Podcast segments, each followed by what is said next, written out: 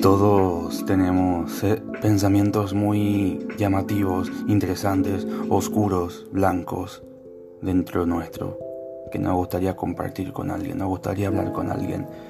Y en este podcast, Wise Podcast, yo estaré hablando de mis pensamientos y invitando a quien quiera que quiera hablar conmigo sobre los suyos, a compartir y a ayudar a llegar a ese camino que siempre buscamos y siempre está con nosotros.